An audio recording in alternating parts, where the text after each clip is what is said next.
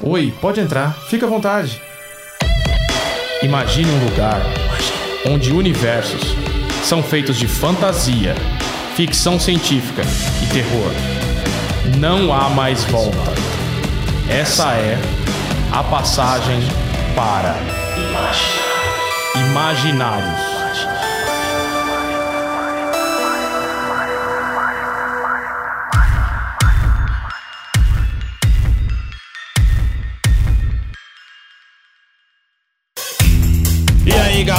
Beleza?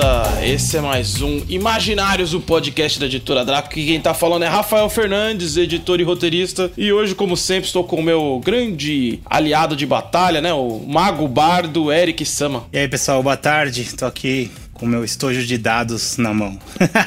É, E hoje temos um convidado aí mais do que especial, o Wagner Araújo, do canal Dungeon Masterclass. E aí, Wagner, tudo bem? Olá pessoal, beleza? É isso aí, tem que estar todo mundo com os dados preparados aí, porque ninguém nunca sabe quando rola um ataque de oportunidade, hein?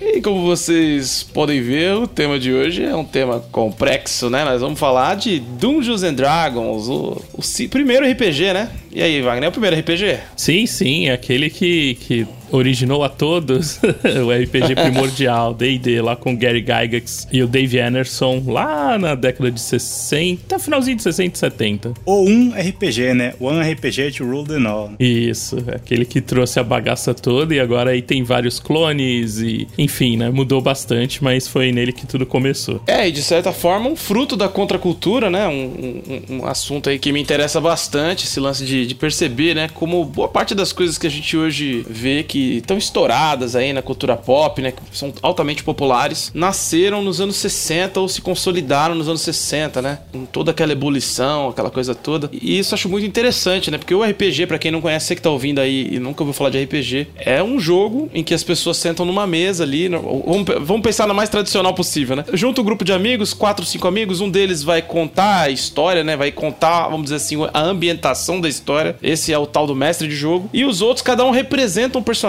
interpreta esse personagem nessa história e fala o que esses personagens estão fazendo na história. Então, por exemplo, o cara fala: ah, faz aí uma- um, um trechinho aí pra nós aí, Wagner. Você que é o, o- o mestre mais famosão aí do, do pedaço. Que isso, que isso. Dá uma palhinha, dá uma palhinha pra nós aí, Wagner. então a ideia é aquilo, né? Você reúne ali os seus amigos ao redor da mesa, cada um deles vai interpretar um personagem, esse personagem vai estar dentro das regras, então você vai ter uma ficha, um papel ali com um resumo das suas habilidades, e o jogo se desenvolve na nossa imaginação, né? As regras vão estar sendo usadas para pautar o que é sucesso, o que não é sucesso, mas no fim tudo é uma grande história que vai se desenrolando. Então o narrador ele vai começar, então ele pode começar falando, ó, vocês estão numa, né, entrando ali pela, pela escada de pedra da masmorra, a cada passo você consegue sentir o ar carregado e os cheiros de podridão que vem do túnel à frente. E em algum momento ali pode acontecer alguma coisa, digamos que eles vejam uma armadilha ou sejam atacados por um monstro. Então o narrador vai falando a cena, vai narrando os acontecimentos e os jogadores usam seus personagens para interagir. Então cada um geralmente vai ter ali um conjunto de habilidades que nas quais ele vai ser melhor ou nas quais ele melhor ajuda o grupo e dependendo do que vai acontecendo, cada um vai acrescentando. Então é como contar uma história em conjunto usando um conjunto de regras para pautar quando alguém consegue o que quer fazer, quando tem uma disputa, né, para saber ali no final qual é o resultado e esse resultado entra para a história e aí continua tudo sendo contado ali na ficção. É pra isso que servem os dados, então, Wagner? Sim, sim. Os dados são a, a ferramenta para resolver esses conflitos, né? Eles adicionam um tanto de aleatoriedade, mas no fundo, quanto melhor você é numa determinada habilidade, mais chances você vai ter de conseguir resolvê-la na maior parte das vezes, né? Como um exemplo prático, digamos que você é o guerreiro do grupo, né? O homem de armas, aquele que conhece ali o mais o número maior diferenciado de armas, é o que ataca melhor os seus inimigos. Então, quando você resolve fazer um ataque, você vai rolar um dado, vai ver o resultado desse dado, vai somar com seus bônus e a gente vai ver se ele conseguiu passar com aquele número a defesa do monstro, tá? Isso, né, num, num, num referência assim bem, bem padrão. Então, o dado é o elemento ali do caos, porque mesmo que você seja muito bom, às vezes você vai rolar baixo e não vai conseguir. Ou se você estiver disputando com alguém, imagina que duas pessoas querem pegar um item ao mesmo tempo. Qual delas chega antes? Qual delas tem mais força para puxar da mão da outra? Ou qual delas é mais ágil, né, para fazer uma manobra, uma pirueta ali? Então o dado ele chega nesse momento para checar e decidir os acontecimentos e o elemento aleatório torna as coisas ali mais divertidas, né? Ah, explicando assim fica fácil, hein, Rafa? Porra, entendi tudo agora como rola. Eu trouxe o cara certo, né, cara? e, e, e, acho importante, acho que, que um, uma coisa que se destaca muito no RPG para mim é que ele é um jogo totalmente imaginativo. A gente tá falando de usar dados e tal, mas se você não tem dados, você pode jogar sem nada. Assim, pode usar o cronômetro de um, de um relógio Cássio daqueles do do galinho para você definir lá de 1 a 10. Você pode, sabe, tirar no para o ímpar. Para o ímpar, um para o ímpar, sim, sim. A disputa dá pra fazer de mil jeitos, né? É, quando você pega, né, o cerne, assim, do, do que é o jogo, né, essa ideia de contar a história e a, a necessidade de ter esses elementos ali aleatórios, né, ou elementos de decisão, são para que a história não esteja totalmente definida, né? Senão o grupo sempre vai derrotar o vilão, ou, né, você sempre vai conseguir pular aquele buraco, ou vai sempre abrir aquela fechadura. Então esse elemento aleatório traz essa sensação ali de que a história ela não tá definida e que muitas vezes os acontecimentos, quando são negativos pro grupo ou pro seu personagem, vão ser combustível também para novas ideias, né? E quando você entende isso, você não se limita. Os dados são assim o elemento mais tradicional e essencial assim do RPG, mas hoje em dia existem vários RPGs que não usam dados também. E se você não tem dados, você pode usar aí qualquer outra coisa. Hoje em dia até o, o Google tem um rolador de dados, então mesmo que você esteja jogando presencial, você abre ali no celular e rola os dados no, no seu smartphone já era, né? Então ah, é só mais uma ferramenta, mas não um, um dificultador. Aí puxando um, um, um assunto, já, né? agora que a gente já definiu, acho que muito bem aqui que é RPG, como é que foi o primeiro contato de vocês, não com RPG, mas com Dungeons and Dragons, esse RPG clássico aí? E acho que o primeiro contato indireto é o mesmo para todos nós, né? Tenho certeza. Ah, então, o problema é que o desenho animado eu não sabia que era do RPG, né?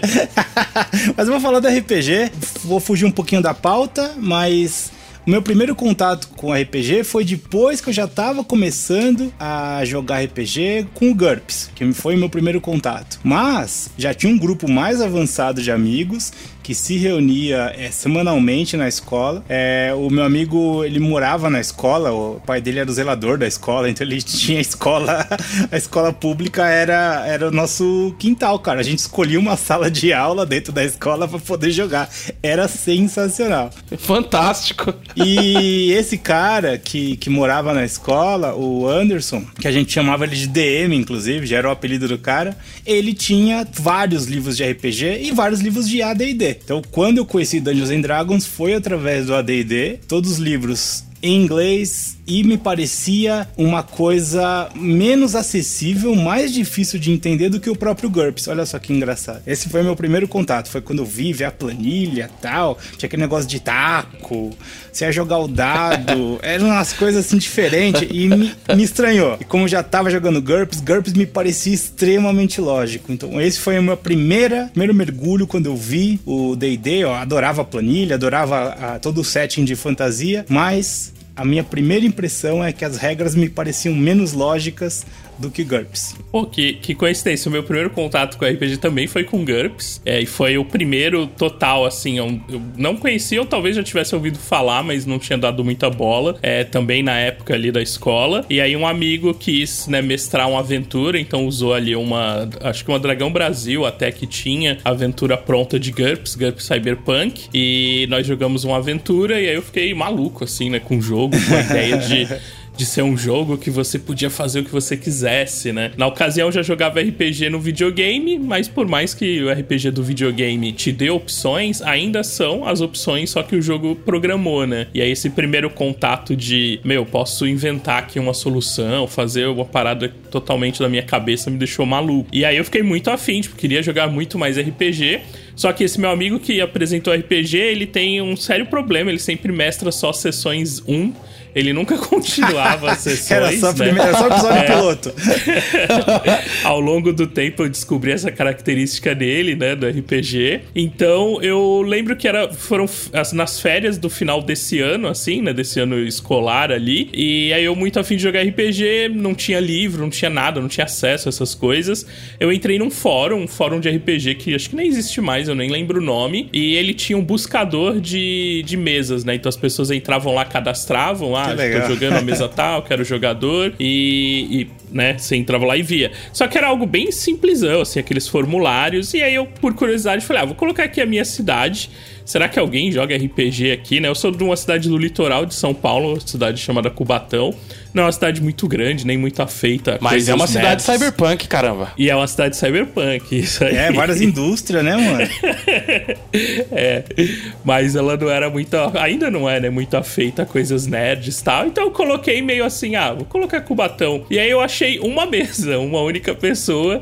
E era uma mesa de ADD. Na época eu não conhecia, sabia que era um sistema medieval, todo mundo falava, mas não sabia nada de regras.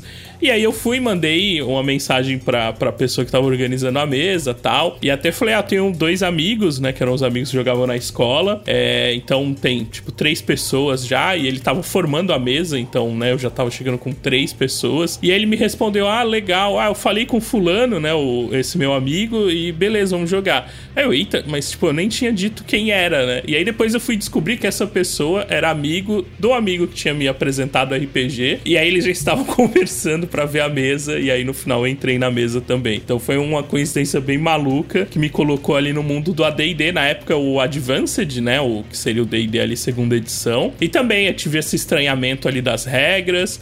É, o GURPS trazia muito essa ideia, né, de, de ser um sistema bem conciso, então tudo rolava em torno do mesmo número de dados, né? O mesmo tipo de dado também.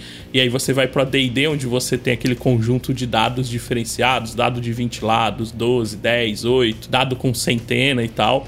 E, e aí te dá aquele, caramba, que coisa estranha. Mas logo, né, você se apaixona assim pelo sistema e entende o porquê que ele vem sendo referência né, há tantos e tantos anos. E aí desde então eu não parei mais. E o problema de não ter as mesas para jogar, eu acabei resolvendo meio que virando o mestre padrão assim dos grupos que eu participava. Então, desde lá de trás eu venho mestrando quase sempre e aí peguei essa, esse amor aí por narrar e aí já não fiquei mais sem jogar RPG, porque agora tipo eu não procuro a mesa, eu procuro as pessoas para jogarem a mesa, ficou um pouco mais fácil. Que legal, cara, que bacana. Que doido. Cara, minha experiência parece com a de vocês, mas é um pouco diferente. Eu descobri os RPGs através dos livros-jogo quando eu comecei a colecionar uma série que chamava Agora Você Decide, daí de ouro, né? Que era parte de, uma, de um gênero que eles chamavam de Enrola e Desenrola.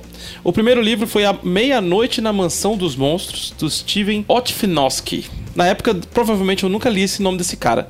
Mas que quando eu era criança eu não me preocupava com isso. Mas o livro eu li umas 200 vezes. Fiquei louco. E comecei a colecionar esse troço, porque assim, eu, eu era um cara que lia muito, desde pivetinho. Isso deve ter sido, cara, sem exagero, 92, por aí, 93. Eu acho que foi 93. Fiquei obcecado com isso aqui, comecei a ler pra caramba. E aí era um livro que eu podia ler muitas vezes, né? Ele não gastava numa sentada só. É, essa era a qualidade. E aí o que aconteceu? A gente, eu comecei a comprar esses livros e e prestar para todos os meus amigos, né? E aí a gente tinha uma turma que jogava jogos de tabuleiro, tipo passa ou repassa, as coisas a gente jogava xadrez e tal, é, jogo de carta. Era um grupo de amigos lá da rua, Ademar, Anderson e tal. E aí um dia, tipo, eu falei, cara, vamos tentar fazer um daqueles livros a gente, só que aí vocês vão escolhendo o caminho. Aí, aí preparava em casa o, o que seria o gabarito do que ia acontecer e contava a história pro outro e o outro ia escolhendo. A gente reinventou RPG, velho. que louco, que louco. O meu contato com o livro-jogo veio bem depois, assim, do RPG. E na época também, tipo, era, era muito doido, né? Porque, como você disse, não esgota, né? Você joga, aí você volta, e aí você fica querendo saber os outros caminhos. Mas o meu foi bem, foi bem depois, então, como eu já meio que tinha ideia do que era o RPG, talvez não tenha explorado tanto além disso. Mas interessante, assim, ver que você criou ali o RPG de certa forma, né? Com as, interagindo com pessoas. Aí veio o Dragão Brasil, veio tudo isso, e a gente começou a colecionar aquele material que saía da Abril também na banca e tal. A gente jogou Defensores de Tóquio. Acho que o jogo que eu mais joguei foi Girl GURPS. Eu, por isso que eu falei que a minha experiência era semelhante. Assim, depois que eu descobri o GURPS, cara, eu, eu, eu dificilmente aceitava outro sistema. A gente normalmente pegava o livro para pegar o mundo e jogar em GURPS. É, era porque isso. o GURPS ele é muito intuitivo. Eu sei que o, o, episódio de hoje não é sobre GURPS, né? Mas é. Não tem como, né? O GURPS ele era. É um sistema muito acessível, né? E eu não sei, ele tinha essa coisa de que parecia lógico. Só que aí depois, quando você começa a jogar mais RPG, você percebe que ser lógico não necessariamente é bom, né? Porque tem jogos que exigem é, outra dinâmica, é, uma dinâmica às vezes mais cinematográfica, mais divertida, mais ágil, e o GURPS às vezes ele é realista demais. Mas voltando assim pro D&D, o meu primeiro contato, porque eu falei que era o contato era o mesmo de todo mundo, é porque foi provavelmente a gente vendo lá o Caverna do Dragão. O princípio tá ali, apesar de não ser um jogo, né? Era o desenho animado que tinha passava lá no programa da Xuxa, para quem é dos anos 80, depois deve ter se reprisado em todos os outros programas de, Até hoje. da Globo, né? Eu não sei se passa ainda hoje, meu, o Caverna Não, do não Dragão. tem mais. Deve só se for no TV a cabo, né? Mas, mas o grande lance do, do Caverna do Dragão é que ele fez um puta sucesso aqui no Brasil e não fez lá no- nos Estados Unidos. Não sei porquê, mas aqui ele é muito querido, né? E aí, o meu primeiro contato com D&D, eu acredito que tenha, foi quando eu comprei... Como é que era o nome disso? Acho que era Livros da Magia. Aquele que vinha com os baralhos de Spellfire. Ah, tá. tá, Ah, com tá. Spellfire. Adoro. É, então foi esse primeiro contato. E a gente achava o D&D um jogo caro. O AD&D na época. Então, assim, entre meus amigos, a gente preferia o GURPS porque a gente comprava um livro e jogava infinito. Ou qualquer outro sistema que você comprava um livro e já jogava. O, o AD&D eu precisava de três livros. Então, eu passei Isso, minha vida isso, inteira considerando o AD&D o RPG do- de Playboy. Que a gente lá, na- lá em São Mateus não tinha como jogar aquilo nem a pau. Eu lembro de a gente ter um livro dos monstros e só. e não tinha muito o que fazer.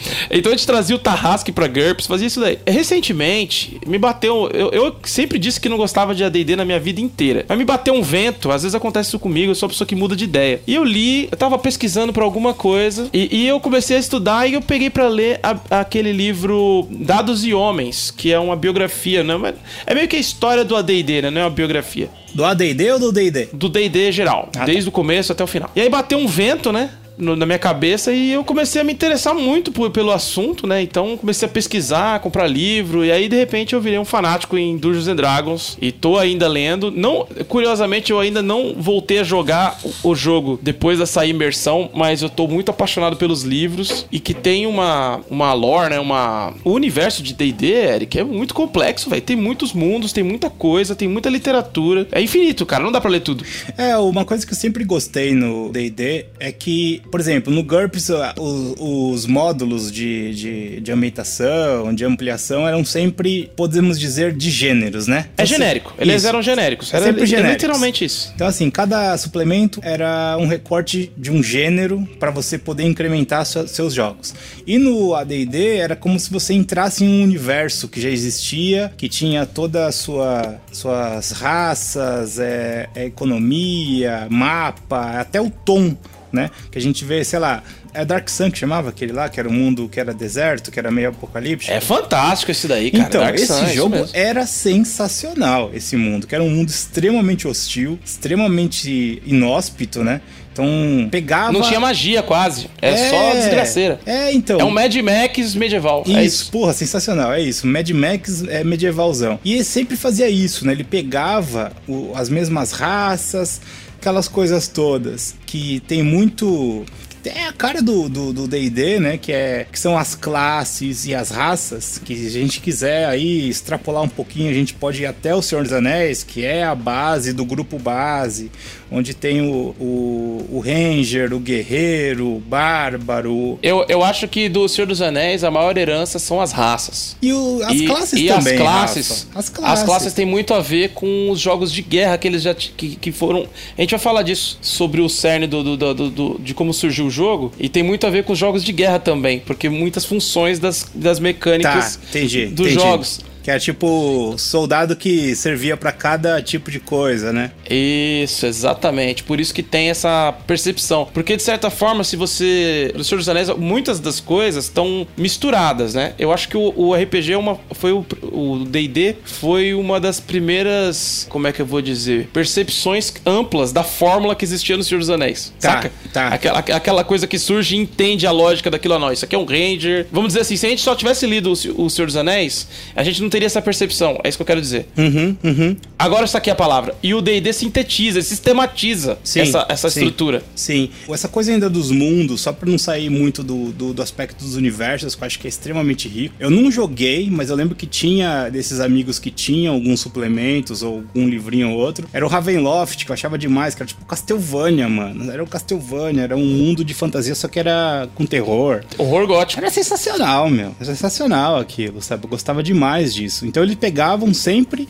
as mesmas classes, as mesmas raças que faziam a parte desse ethos aí e reinventavam esse mesmo conjunto de, de elementos base em vários universos diferentes, né? É, agora eles têm chamado de uma maneira. Eu acho que amadureceu muito o jogo, né? Nessa fase que a gente tá conversando, que era o Advanced Dungeons and Dragons lá nos anos 90 e pros gringos nos 80. Ele, ele tinha essa estrutura é, quase modular que foram surgindo os mundos e foram sendo anexados. Tem o Ravenloft, que é esse de horror gótico. Você tem Greyhawk, você tem Mistara, você tem um monte, né? É, e esses mais, é, vamos dizer assim, cult, né? Que é o, o Dark Sun, o Spelljammer, que é, é de Era o Space Opera. Phantasy Star, né? Era o Phantasy Star. eu era louco pra jogar Spelljammer, ninguém tinha Ninguém um teve acesso aqui no Brasil, se, da- poucas pessoas.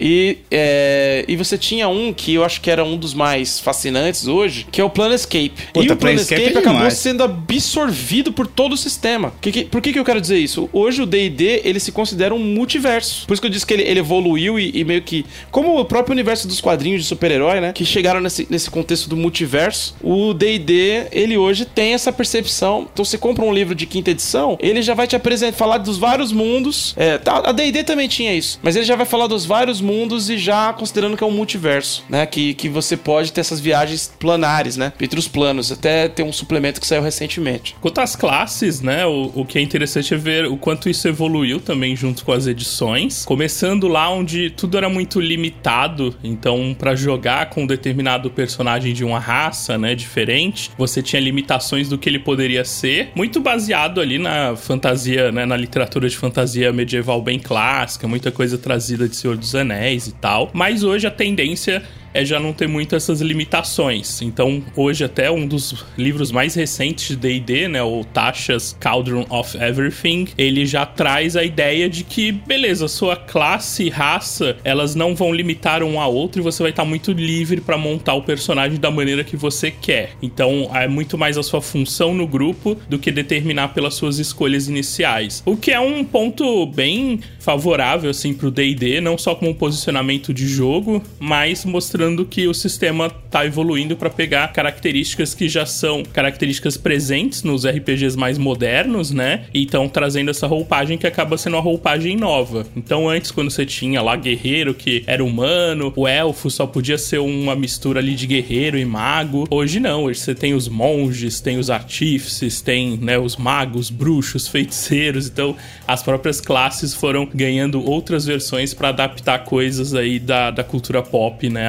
atual e não limitar os jogadores nas suas escolhas. E nos mundos a coisa deu uma, uma guinada interessante, não só com os planos aí, né, como estavam comentando, né, os cenários clássicos, Ravenloft, Planescape que trouxe toda essa loucura aí de viajar pelo, pelo multiverso, mas hoje com a aquisição da Wizards, né, pela empresa lá do pela empresa do D&D, eles começaram a trazer planos de outros jogos, no caso agora do Magic the Gathering, né, que é o, o, o jogo de cartas mais popular aí, e tá trazendo os planos pra dentro de, do D&D oficialmente. Então cria muito essa coisa de o jogo estar expandindo, tá ganhando essa visão bem comercial, assim, meio oportunista também, mas muito dentro do, do fluxo que o próprio jogo tem, né? Então era uma coisa meio já esperada pelos fãs e agora tá se oficializando. Então, totalmente a tendência é ir além e não ter essas limitações como as edições mais antigas. No desenho da Caverna do Dragão, a gente já pode dizer que já havia a divisão de classes muito clara? Pra mim, sim, mas é, vendo com o olhar de hoje. Porque tem algumas classes ali que não existiam ainda na época, ou todas já existiam no jogo. Todas já, porque você tem Bárbaro, você tem Ranger, você tem o Guerreiro que usava só um escudo, mas era um guerreiro. E a Diana? Eu vejo ela quase como uma Bárbara também. é uma bárbara. É, ela seria um monge, assim, É. talvez. É, e não tinha monge ainda, né, Wagner? É, então, no livro básico, não. Lá, ah, quando surgiu né, o desenho do, do Dungeons and Dragons,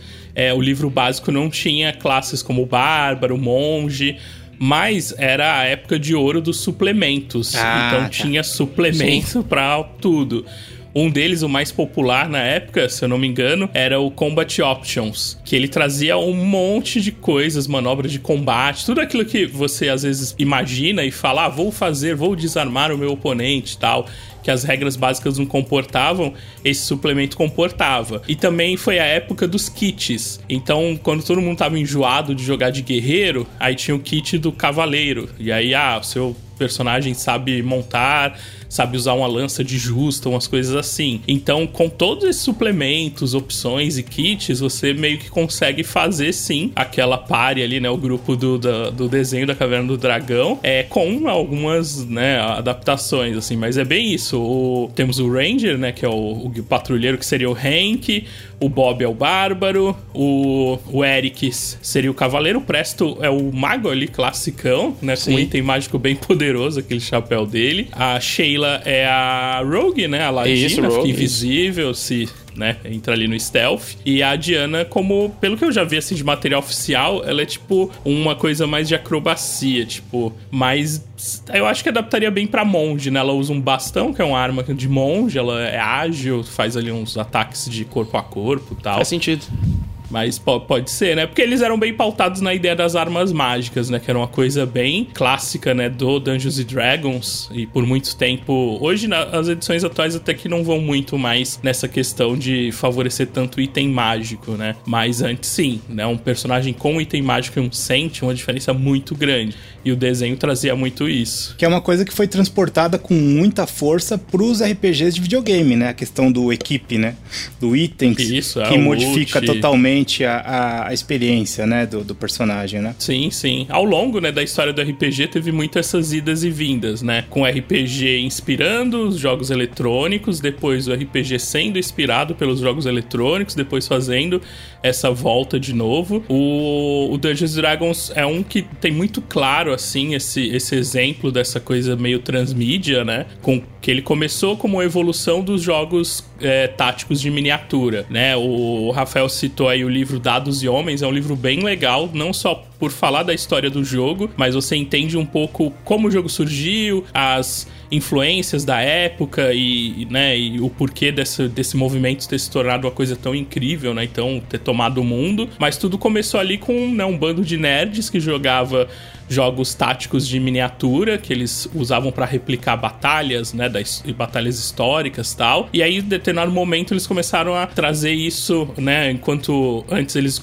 eles controlavam grandes unidades, passaram a controlar, tipo, um personagem e aquele personagem passou a ser importante na história. Então, o RPG já surge dali, né, do- se desmembra de um jogo que já era popular para uma coisa mais aberta. E depois, né, na- nas edições, uma que é a- talvez a mais polêmica de Dungeons Dragons é a quarta edição, que é uma edição que leva as regras para um direcionamento muito diferente de até então, lá da segunda e da terceira, e bebe muito da fonte dos MMOs, né, dos RPGs é, massivos online. Então a própria construção das regras, o, o próprio visual, a maneira de jogar, eles ganham muito aspectos de videogame, o que atraiu muita gente que não tinha contato com RPG, porque talvez achasse um jogo difícil, diferente e tal, mas é edição que divide mais as pessoas. Tem muita gente que gosta muito até hoje, tem muita gente que odeia, que, né, os mais saudosistas tal, mas foi, foi muito esse movimento ali de pegar coisas que estavam muito em voga ali da, dos jogos eletrônicos, trazer isso pra mesa, e agora a quinta edição, a edição mais recente, ela, apesar de ser mais recente, ela já tá aí há alguns anos e ela faz um movimento um pouco diferente. Ela traz as origens do da algumas coisas que a gente consegue remeter facilmente ali para o Advanced, para a terceira edição, mas incorpora esses elementos dos jogos mais modernos, né? Tanto esse exemplo que eu falei de começar a não limitar as escolhas, de abrir as escolhas, de deixar mais na mão do jogador como ele vai criar e fazer o seu personagem e ter uma, um sistema de regras bem enxuto que seja fácil de explicar em poucos minutos e depois que você aprende, você vai entendendo e buscando as nuances dele aos poucos. A questão do da evolução de classe é da terceira edição, se não me engano, né? Que você tinha uma classe inicial e você podia evoluir para uma, uma uma classe, como é que chamava? Tinha um Na nome. terceira edição eram as classes de prestígio. Isso, terceira classe de prestígio. Tinha, isso aí. Tinha muito isso, meio que acabou quebrando um pouco o jogo, mas tudo bem. É, mas sim, é, tinha ali as classes de prestígio. Aí a quarta edição ela trazia os caminhos, então você tinha um caminho para épico e aí cada caminho desses você escolhia uma subclasse bem no estilão videogame mesmo. É, porque é bem videogame, esse, esse tanto a Prestige Class como esse daí que você tá falando, né? Que é uma coisa que aparecia mesmo nos RPGs de videogame, que eu lembro, esse negócio de você evoluindo as classes. Sim, sim. E a quinta ele traz também isso, mas menos dividido e mais em pequenas opções ao longo do caminho. Então, geralmente ali na terceiro, quarto nível, os jogadores fazem uma escolha bem importante para suas classes, que determina meio como ela vai ser, até para ajudar a diferenciar caso alguém no grupo jogue com a mesma classe. Então, o mago escolhe uma escola de magia, o monge escolhe um caminho que pode levar ele a ser um guerreiro mais elemental, um guerreiro de armas, um guerreiro mais de porrada. O bardo escolhe a escola, então tem a escola desde a escola da eloquência, que é o bardo mais que fala e que convence as pessoas, até o bardo do valor, que é também mais guerreiro, então isso fica bem legal. É bem interessante isso, né? E só, só pra gente registrar que tava nessa brisa do, da origem do jogo, né? E aí tem esse, essa discussão aí meio Stan Lee e Jack Kirby, né? Quem inventou o quê? O Arneson ou o Gigax? E Quanto mais eu tava lendo, mais eu percebi que foi uma mistura mesmo dos dois, né? Porque, de certa forma, o Gigak já tava sistematizando de uma forma bem. naquele chainmail, né? Sistematizando as batalhas e tal. E o, o Arneson faz um, um. Como é que eu vou dizer? Um, um carro alterado, né? Ele pega o jogo e faz o jeito dele ali, inclui outras ideias que ele tinha. E ele começa a, a mestrar essa versão que já tinha essa carinha do RPG, né? Mas acho que quando eles sentaram juntos e falaram assim: não, vamos juntar aqui Lé com Cré, que o negócio nasceu, né? Sim, sim. Esse, esse lance é, né, gera polêmicas até hoje. Esse livro até trouxe uma, uma visão legal disso. Na mesma época, se eu não me engano, um pouquinho antes do, da publicação desse livro, né? É que o livro ele é, ele é narrado a partir da visão de um, de um jornalista, né? Se eu não me engano, era até da Wired, o jornalista. E ele e ele visita, vai nos lugares, conversa com as pessoas, então é uma coisa bem documental. Mas teve também o, a publicação de um documentário mesmo, no tá disponível no YouTube. Só não me recordo o nome agora, mas depois posso te mandar aí para deixar no link também. É, que é bem legal, que ele mostra um pouquinho da visão do Dave Anderson e da galera ali do lado dele sobre todas essas polêmicas do, da criação, né, do Dungeons Dragons, dessas questões criativas, né, entre cada um deles. Mas eu sinto muito isso também, que o jogo é o que é hoje por conta é, da mistura de, de experiências e de visões que os dois tiveram. Um muito pro lado das regras, né? Então o Gygax sempre o cara que escrevia os suplementos, os Sistematizou livros, de verdade a coisa toda, é, né? Trazia né, o jogo pra coisa mais consistente. E o Dave com já a ideia de desenvolver um mundo, desenvolver um cenário, é, fazer com que as histórias se intercalassem ali. Então acho que sem os dois não, não haveria um jogo que seria um RPG, mas talvez não tivesse começado como foi o Dungeons Dragons assim. Então cada um com a sua parcela e acaba sendo meio que um reflexo de a, como o RPG é meio que jogado até hoje, né? A gente falou aqui sobre exemplos de como é um, um jogo, uma mesa, falou de sistemas, mas nunca uma mesa vai ser igual a outra. Muitas vezes a, você, a mesma pessoa jogando em mesas diferentes vai ter experiências, né, diferentes, seja porque de um, de um lado os jogadores vão gostar mais de é, despender mais tempo na história, desenvolvendo seus personagens. Outros gostam mais de é, deixar a história guiar, né? Então o personagem fica mais ali no, no banco do, do carona, enquanto a história é a grande importância pra coisa ou o mundo em si. E acho que tudo isso é válido, né? Desde os combeiros, a galera que adora procurar as brechas ali, quebrar o sistema, fazer o personagem mais otimizado tal, até aquele que gosta de criar aquele background gigante que tem mais páginas que a ambientação da campanha para poder fazer parte ali da coisa. E é, essa é a magia do RPG, né? Tá acolher todo mundo e quando você encontra assim um grupo que fala muito, né, e joga muito da sua forma, fica ainda melhor. Pô, sensacional, cara. Então, já, só pra gente fazer um último tópico antes de encerrar, eu queria falar de duas coisas. Uma delas é sobre né, o que, que é o D&D na sua vida, assim, e a outra era sobre pensar aí quais são as coisas que você... A gente já falou um pouquinho, mas se você lembrar de alguma que, que passou, que foram influenciadas pelo D&D e que mudou tudo, né? O D&D, né, na minha vida, assim, foi o momento em que eu mais entendi o RPG. Acho que GURPS foi muito legal para começar, mas quando você coloca o pé assim no D&D, que você tem o contato com os dados diferentes tal, você começa a ver o potencial do RPG. E aí, dali você conhece outros sistemas, e enfim, né? Vê também as coisas que não são tão legais no DD, é muito legal no outro sistema. Mas, né, com o passar aí de todos os anos, desde lá da segunda edição, agora na quinta, eu sempre tô por ali. Hoje é o sistema que eu mais jogo, é a edição que eu considero a mais é, coesa e a mais divertida de apresentar para novas pessoas, o que eu acredito que seja um grande ponto positivo para um sistema, ele ser amigável para novos jogadores. E eu não digo nem assim ser fácil, porque tem muitas regras, né?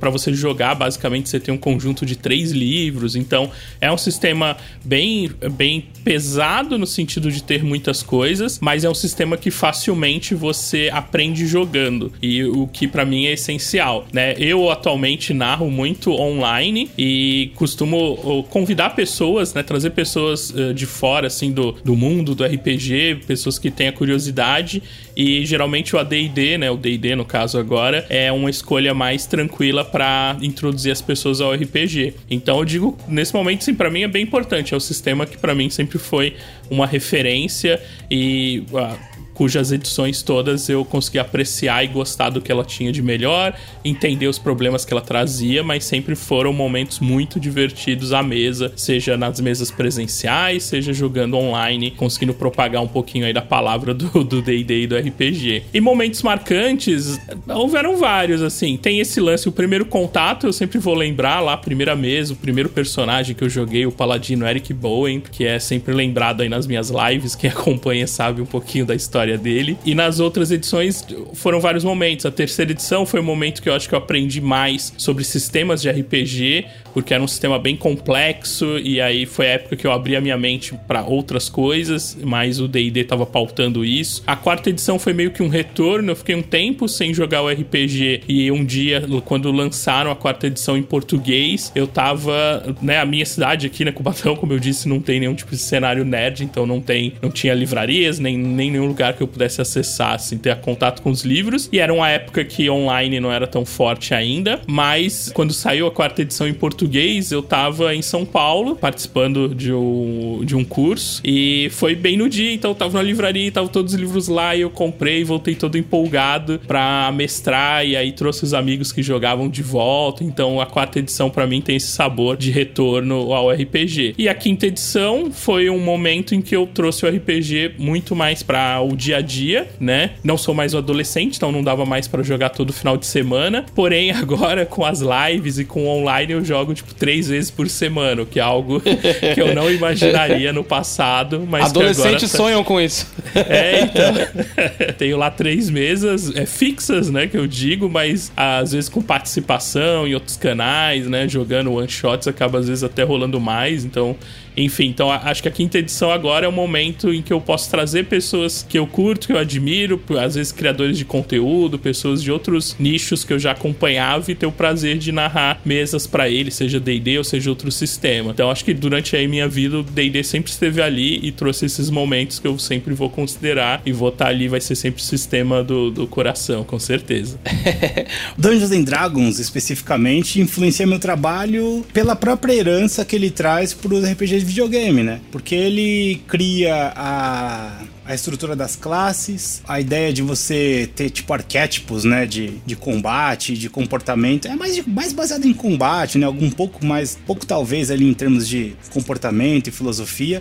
Isso é uma coisa que eu gosto muito, eu sempre gostei do conceito de classe. Então, é nas minhas histórias, quando são histórias de aventura, eu sempre tento pensar em qual classe cada personagem tem, sabe? É, no Guirlanda Rubra, por exemplo, meu personagem principal, ele é baseado no Red Mage, que é uma classe de Final Fantasy Fantasy, mas todo mundo sabe que Final Fantasy e o Dragon Quest vieram é, com uma inspiração a partir do Dungeons and Dragons, né? Então essa, essa ideia de pensar nos personagens como em qual classe eles se encaixariam é uma coisa que tem tudo a ver com D&D e isso sempre mexeu muito com, com a minha parte criativa. Mas eu diria que não diretamente por conta do D&D, sabe? E sim porque o D&D trouxe esses conceitos e isso influenciou os RPGs de videogame, né? Os JRPGs, né? Os RPGs japoneses, principalmente. É uma influência indireta, né? Exato, exato. O que não dá para deixar de dizer que o RPG influenciou minha vida é porque as minhas histórias, muitas delas, vêm de mesas de RPG. Aí não necessariamente da campanha jogada é, com Dungeons and Dragons, né, com o D&D, mas de outras aventuras também, outros, desculpa, outros sistemas de, de RPG. São histórias que começaram em mesas de RPG e depois foram transformadas em ficção. Não dá para dissociar o meu trabalho de ficcionista, digamos assim, do meu amor aí pelo hobby da do, do, do, jogo de interpretação de papéis. Né? É, no meu caso, cara, acho que todo o meu trabalho criativo vem do RPG em si, né? Tipo, depois que você para pra pensar, tipo, quando foi que eu comecei a fazer isso? Eu lia bastante, mas essa coisa de criar e sentir a vontade para isso foi o RPG que me deu isso. O D&D, no caso, é, eu tenho uma, uma experiência semelhante contigo. Assim, eu joguei mais GURPS, né? Então, era muito mais uma leitura de livro emprestado de algum amigo. Eu achava fascinante, principalmente essas coisas Dark Sun, não sei o quê. Mas a gente nunca teve acesso, né? E agora que eu tô, tô mexendo, eu vi que algumas coisas de D&D já fazem parte do meu trabalho, como no dicas que eu fiz com o Alessio, que a gente acabou usando bastante coisa de D&D e por aí vai, né? Mas, cara, lendo o livro O Império da Imaginação, que é um, um, a biografia do Gigax, né? Que saiu aí pela, pela Leia, eu pirei numa das coisas que eram influenciadas pelo D&D que eu nunca ia sacar por conta própria. Doom. Doom.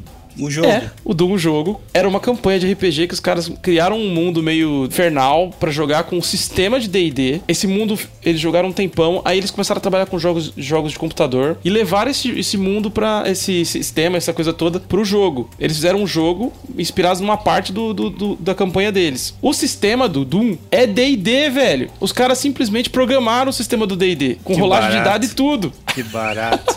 Você tá dizendo que o sistema que roda por baixo ali da, da coisa. Isso. Cada tiro que você dá é um dado que você tá rolando. Por isso que às vezes acertava, às vezes não acertava. E, ele, e eles falam isso, que é, foi exatamente assim que eles fizeram, cara. Que legal. Então, Doom é um action RPG.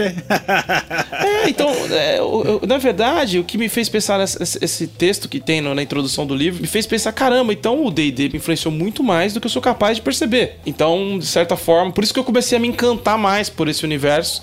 E agora que eu tô lendo as coisas, eu tô pirando, cara. Tem muita coisa legal. Tem muita coisa que a gente viu, por exemplo, no próprio GURPS Fantasy, uma versão pausterizada do que, que era do D&D.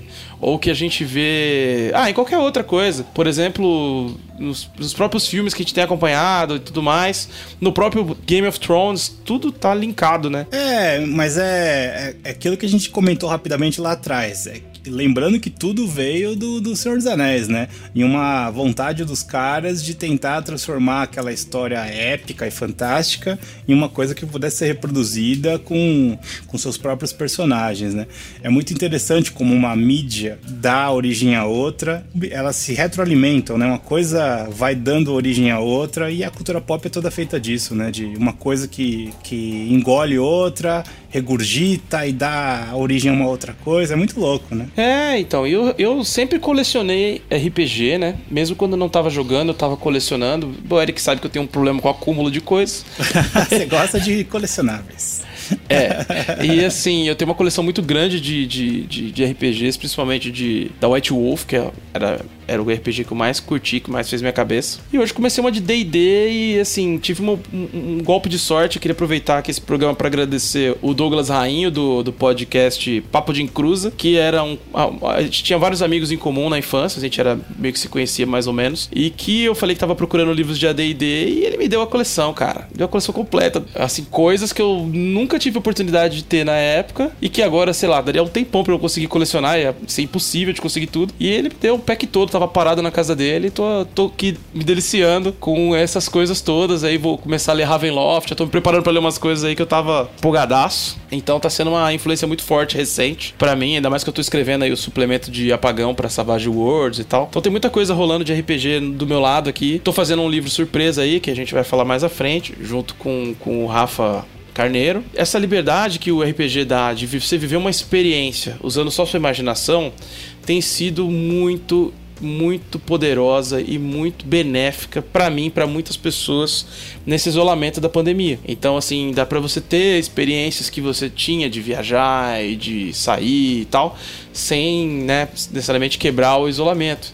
Então, o RPG aí é uma dica aí para quem inclusive está preso em casa, tem alguma comorbidade ou é, tá de home office e que não tá conseguindo extravasar, ter um momento de descanso, cara, procura os grupos que tem é, no Facebook, procura ver as lives que tem no, na Twitch, no Dungeon Masterclass mesmo do Wagner tem sempre, é, se você jogar ali, eu tô procurando um grupo, sempre provavelmente vai aparecer alguém para você se, se integrar, porque tá sendo uma coisa muito bacana para mim e vejo que pra muitas pessoas, né? Então o RPG cresceu muito nessa pandemia por conta disso. É engraçado, né? Porque era um hobby que sempre era uma coisa que no dia a dia a gente protelava, porque nunca dava para todo mundo, todo mundo sempre tinha algum compromisso. E agora, nesse momento em que a gente tem que buscar a, a solitude mesmo, ficar na, no nosso cantinho, se proteger e proteger nossa família, é onde esse tipo de hobby cresce, né? Ainda mais porque ele é um hobby diferente do videogame, que às vezes é uma coisa que não tem tanta interação. Claro, você pode conversar num chat online e tal, mas no RPG, ele é extremamente social. Inclusive, eu acho que a gente pode até fazer uma análise de como esses jogos de investigação com socialização têm crescido tanto, como por exemplo o Among. Us. Esse Among Us, ele tem essa coisa do jogo do detetive, mas tem muito diálogo, de um tentar acusar o outro, de tem muita interação social. Então, eu acho que o tipo de, de, de, coisa que esse tipo de hobby representa, que é você socializar, você conversar, você lidar com outras pessoas, é muito importante. Eu acho que a gente tem que investir nessas coisas, a gente não pode subestimar o valor desse tipo de, de projeto, de produto, para poder sobreviver a uma situação tão dura como a gente está vivendo. Então foi isso aí. Pô, quero agradecer demais o Wagner. Tá mestrando aí uma aventura de Cyberpunk que eu tô jogando. Tá sendo uma experiência muito divertida. E, pô, queria que você falasse um pouquinho aí do seu trampo, onde encontrar o seu trabalho, o que, que você tá fazendo de bacana aí com relação ao RPG. Bom, valeu, muito obrigado aí pelo convite. Bater esse papo com vocês foi bem legal. Me fez relembrar momentos bem marcantes aí da, da trajetória do RPG aí com o DD. Galera que tiver curtido, eu mestro online lá na Twitch. E o link é o twitch.tv barra Dungeon Masterclass. No canal canal tem mesas de RPG pelo menos três vezes por semana.